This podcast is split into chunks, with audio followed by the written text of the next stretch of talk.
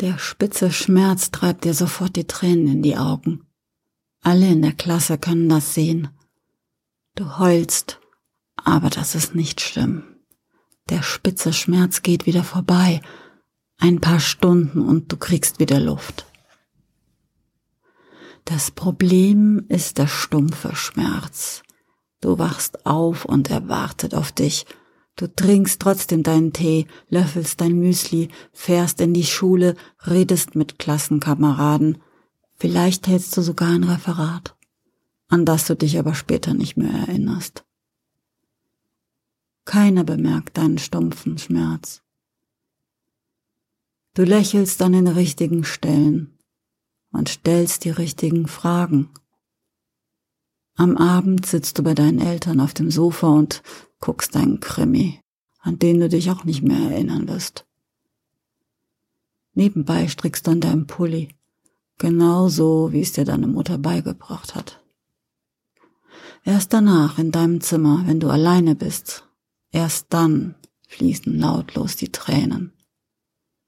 Dicke Tränen, das Salz brennt auf der Haut, sie schmecken nach Schminke.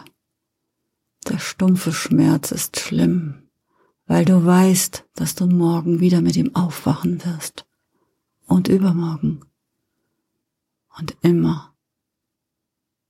Keine Hoffnung.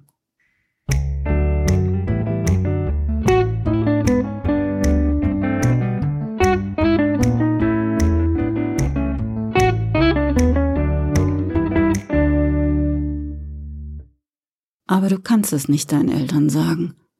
Dein Problem weil diese schwierige Phase ja, Gott sei Dank, endlich überwunden ist, weil die Termine bei der Psychiaterin endlich vorbei sind. Und die Selbsthilfegruppe zweimal die Woche mit dem tätowierten Therapeuten und den anderen Teenies, denen es auch nicht besser geht als dir. Diese Phase ist endlich überwunden und deine Mutter muss nicht mehr stöhnen, wenn sie die Autoschlüssel sucht, um dich dahin zu fahren und sie braucht auch ihren Lesekreis nicht abzusagen, wo man sich gepflegt über Jane Austen austauschen kann. Und weil sie nicht fährt, muss sie sich auch nicht mehr fragen, was sie in den zwei Stunden anstellen soll, wenn sie auf dich warten muss. Denn diese zwei Stunden sind die Hölle auf Erden, musst du wissen, weil sie da überhaupt nicht hingehört. Klar, wenn man die anderen Eltern so anschaut, dann weiß man schon, warum deren Kinder Behandlung brauchen. Aber du, wieso du? Haben dir dein Vater und ich nicht alles gegeben, was du brauchtest? Was hat diese Phase bloß ausgelöst? Waren es vielleicht die vielen Reisen ans Meer oder in die Berge zum Skifahren? War es der Violinenunterricht? Könnte es sein, dass es die Ferien auf dem Bauernhof von Opa waren, wo du immer tun und lassen konntest, was du wolltest? Wo du dein eigenes Pony hattest? Oder ist es dein iPhone und dein MacBook? Deine Mutter. Nein, Herr Doktor, wir wissen uns auch keinen Rat. Wir haben uns nächtelang Sorgen gemacht, aber weder in der Familie von meinem Mann noch in meiner hat es ein Kind gegeben, das so eine Phase hatte. Und als kleines Mädchen war sie so glücklich, Herr Doktor. Sie war unser Sonnenschein. Das hätten Sie einmal sehen sollen. Da hatte sie noch Kleidung, die nicht schwarz war. Hm, und schminkte sich nicht jeden Morgen, als wäre sie eine Leiche.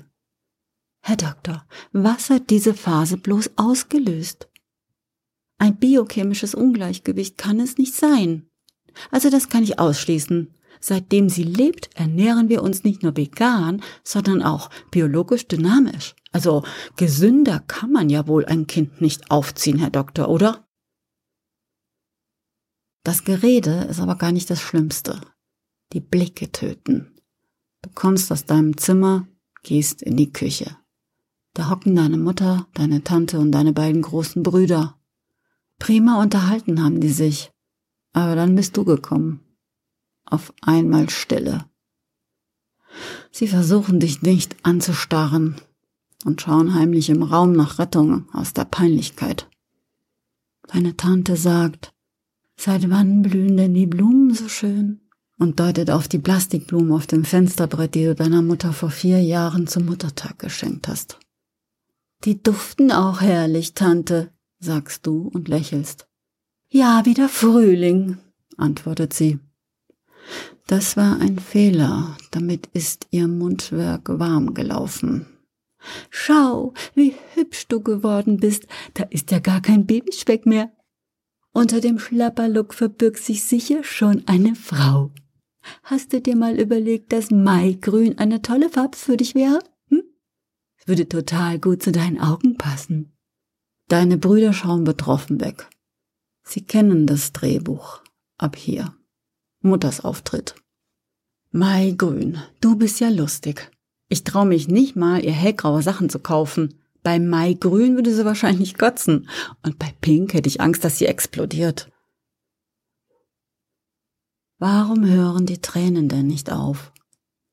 Wie kann man das anhalten, aushalten? Wie hat der tätowierte Therapeut gemeint? Schreib alles auf, was du niemandem sagen kannst. Auch so eine Schnapsidee. Mutter hat ein Tagebuch gelesen. Es würde zu dir passen, so negativ und undankbar zu sein, hat sie gemeint. Vielleicht ist es gut, wenn sie sich ihren Frust von der Seele schreibt, hat dein Vater angemerkt. Nein, antwortete deine Mutter. Es wäre gut, wenn sie anerkennt, dass wir ihr alles gegeben haben, dass es ihr eigentlich gut geht und dass sie dankbar sein sollte. Es hat an der Tür geklopft. Es ist dein Vater. Kann ich reinkommen? fragt er. Fragt Mutter nie. Dann kommt er rein und sagt nichts. Du musst noch mehr weinen. Und er nimmt dich in die Arme und ihr setzt euch auf dein Bett und du weinst und weinst. Es tut mir so leid, dass ich euch eine Belastung bin, sagst du. Das bist du nicht. Was immer auch passiert, wir sind für dich da, antwortet er aber es geht mir einfach nicht besser und ich weiß nicht warum. Na, dann müssen wir halt weiter suchen und warten. Ich warte mit dir. Aber Mama verliert die Geduld mit mir und sag jetzt nicht, dass es nicht stimmt. Hm, deine Mutter kommt aus anderen Verhältnissen.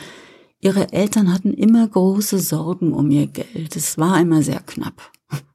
Gefühle das, das können wir uns nicht leisten, hat Mamas Mutter mal zu mir gesagt.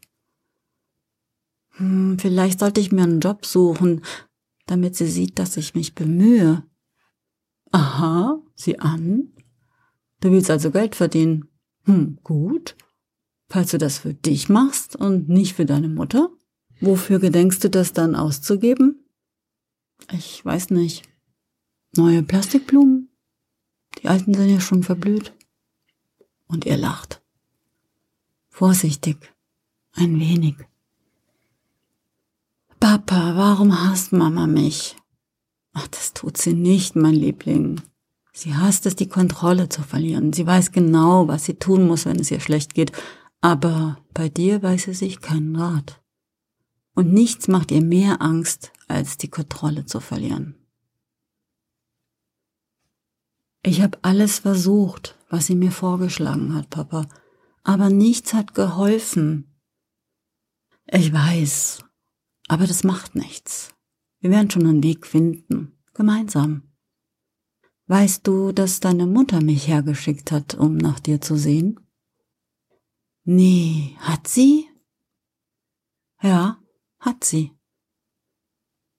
Es tut mir alles so leid, schluchzt du und wieder schießen dir die Tränen in die Augen. Nichts muss dir leid tun. Wir sind, wie wir sind.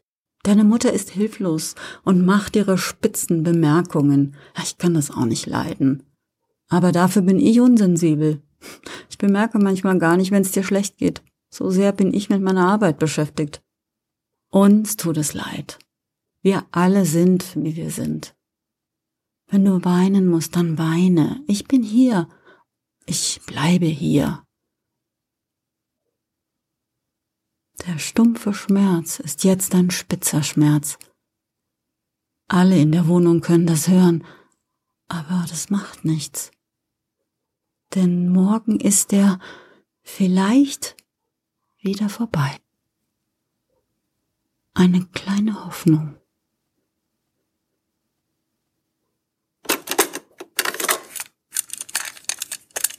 Also ich meine, ähm, in so einer Phase, wahrscheinlich in der Pubertät, schätze ich mal so, 13, mhm. 14, hat man, äh, ist auch nicht schlimm, wenn man so schwarze Klamotten trägt. Also ich weiß mindestens von einem Kind von unseren vier, ich würde sagen eher zwei, weil da war noch ein Punker dabei. das ist also, auch ziemlich schwarz, ja. Eben, also zwei von vieren hatten diese Phase wohl auch, zumindest mal optisch mit äh, Goth, Gothic. Wir, wir hatten das Gothic genannt, glaube ich. In unserer Zeit hat man das Gothic genannt, ja.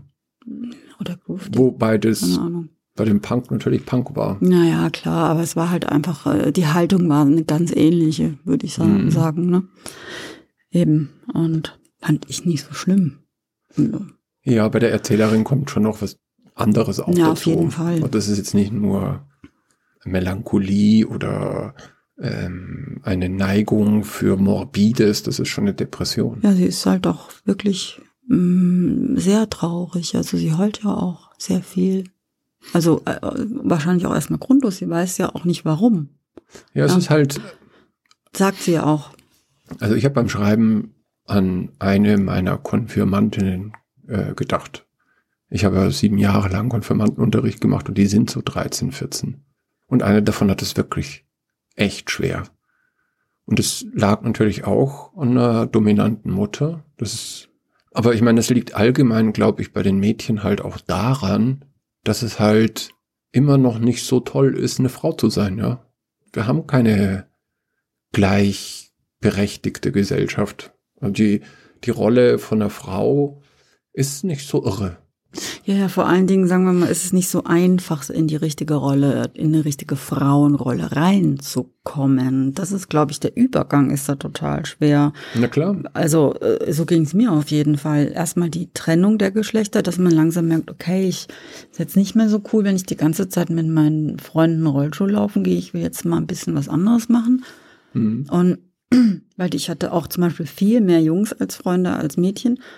Und dann versucht man sich dann schon ein bisschen abzugrenzen. Aber auf der anderen Seite, ja, äh, wo will ich denn überhaupt hin? Weil da, wo meine oder wo die Mädels waren, die so alt waren wie ich, also da wollte ich auf keinen Fall hin. Das wusste ich. Ja, aber was bleibt dann?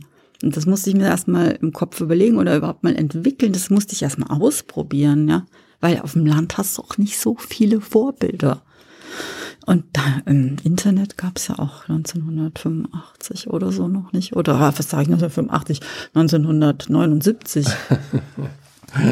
ja, also das ist nicht einfach. Und auch mit Internet ist es ja vielleicht auch noch schwieriger, die ganzen Möglichkeiten, die man hat. Dann ist man total verloren mit den ganzen Bildern, die man erfüllen muss. Oh mein Gott. Ja, und ich glaube einfach, dass die Individuation bei, bei Jungs und Männern dass es ein viel langsamerer Prozess ist. Ja, die haben äh, eine längere Schonzeit. Und bei Mädchen und Frauen, da äh, ist auch äußerlich der Wandel deutlicher zu sehen. Und du kommst halt schon mit 17, meinetwegen, oder mit 16 in die Begehrlichkeit von erwachsenen Männern. Ich habe das nicht umgekehrt, verstanden. Umgekehrt ist es ja nicht so, dass 16-jährige Jungs, dass da jetzt die 30-jährigen Frauen hinterher Ja, oder 12-jährige Jungs plötzlich äh, irgendwie von, einem, von einer 30-jährigen Frau angemacht werden. Also das passiert selten. Ich weiß noch, mein Das ist halt viel sexualisierter bei... Ja, also meinen ersten Zungenkuss, den habe ich auf eine ganz romantische Art, äh, äh, Weise, habe ich ja schon erzählt, oder? Nee, hab ich also so, nicht in der Sendung. Okay, den habe ich so halt, da war ich, ähm, also wir sind, muss man dazu sagen, sehr faschingsnärrisch, hm. karnevalsnärrisch. Im Rheinland. Im Rheinland.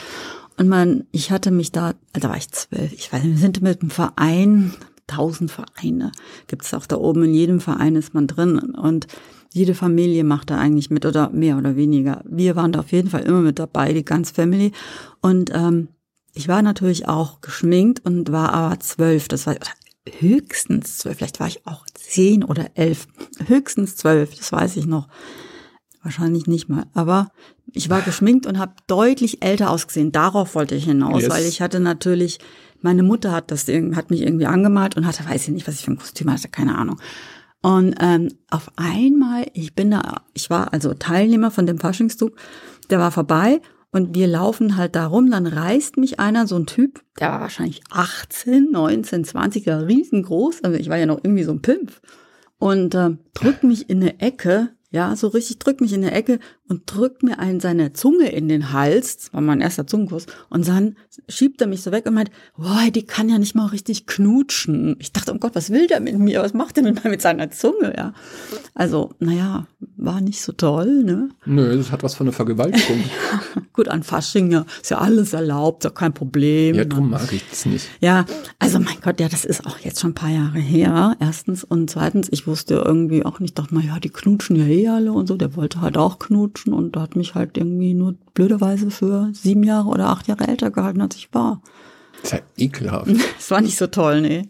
Aber Gott sei Dank hat er dann gleich wieder von mir gelassen, wo er gemerkt hat, die kann ja nicht mal richtig knutschen, ey. Hatte ich Glück gehabt, bin ich doch so, gerade so davon gekommen.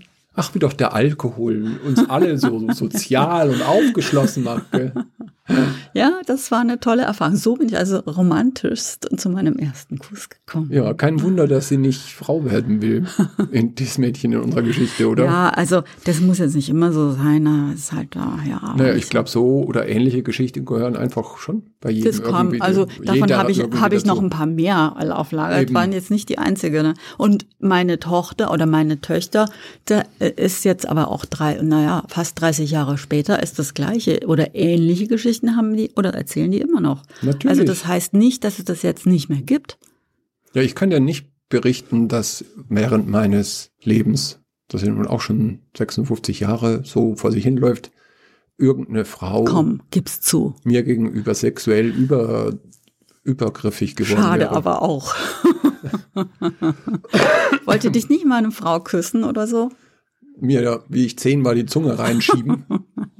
Nee, also ja. Wollte dich nicht mal eine Frau küssen? Ist vielleicht ein bisschen zu Sagen wir allgemein. mal so, wo du- es geht ja auch ohne Übergriffigkeit, Frau Anders. wo du nicht damit gerechnet hast, natürlich Das schon, aber das kann ja trotzdem, das kann ja trotzdem, angenehm sein. nein, das kann ja trotzdem in einem positiven, gemeinsamen Kontext sein. Was du da beschreibst, ist ja eine sehr einseitige Sache. Ja, doch, irgendwie war das recht einseitig schon. ähm, ich habe Musiktitel Oh rausgesucht. Gott. und was wieder heißt. Ja, Ja, du hast schon gelesen. Plastic Flowers. Plastikblumen wie absolut passend. von Bartleby Delicate. Dann, wie immer, vielen Dank fürs Zuhören. Heute eben bei den verblühenden Plastikblumen und bei den Schwierigkeiten beim Übergang von Mädchen zum Frausein. Wenn dir unsere Arbeit gefällt, kannst du dich, kannst du dich unterstützen und uns. Das wäre auch nett. Wie das geht, steht auf der Website morgenradio.de unter dem Menüpunkt Unterstützen oder hier gleich in den Shownotes. Und hör uns doch beim nächsten Mal wieder zu. Bis dann, dein Oliver Wunderlich. Nein, das, das war falsch, das war ein falsches Konzept, was Bis jetzt. dann. Hör auf zu rascheln. Entschuldigung, Entschuldigung. Bis dann, deine Frau anders. Eure. Ach so, ja, stimmt, jetzt bin ich falsch. Scheiße. Bis dann, eure Frau anders. Und euer Herr Wunderlich. Genau. Ciao. Kaum macht man was 630 Mal, schon kann man es nicht mehr. Please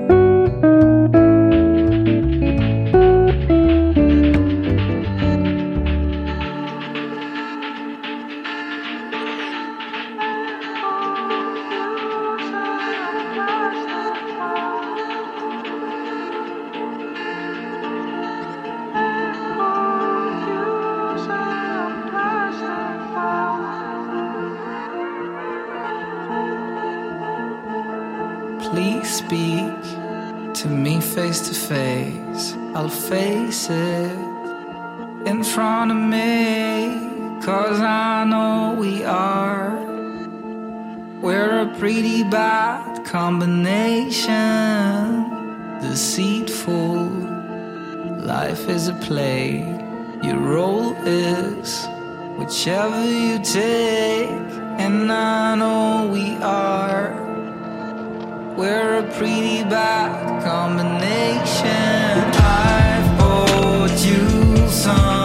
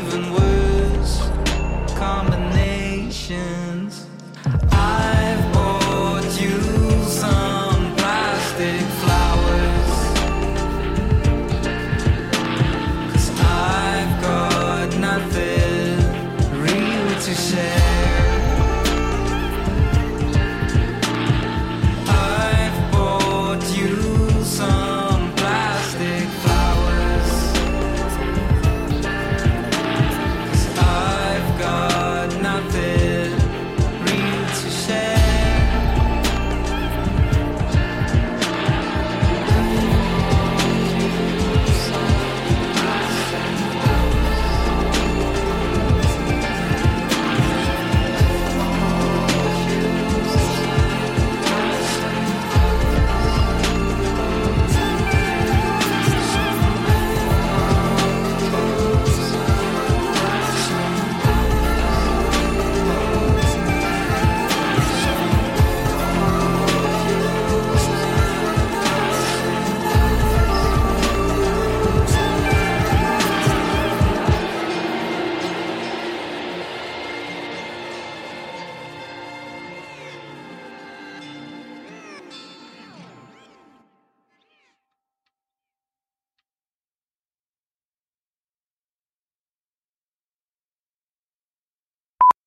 Verstehe es auch nicht, warum. Wir müssen jetzt einfach noch tausendmal üben. Tausend, das ist ganz schön viel. Das Tausend. sind 20 Jahre. Tausend? Ja. Hä, wir haben doch schon 600, das kann ja nicht Ja, weil sein. wir am Anfang täglich gesendet haben. Ah ja, stimmt. Bei zweiwöchentlich, Stimmt, wir, wir haben täglich gesendet. da bin ich dann 76. Ah ja, das passt doch. Da können wir doch langsam in Rente gehen. Hallo und willkommen beim alten Radio. Äh, Morgenradio.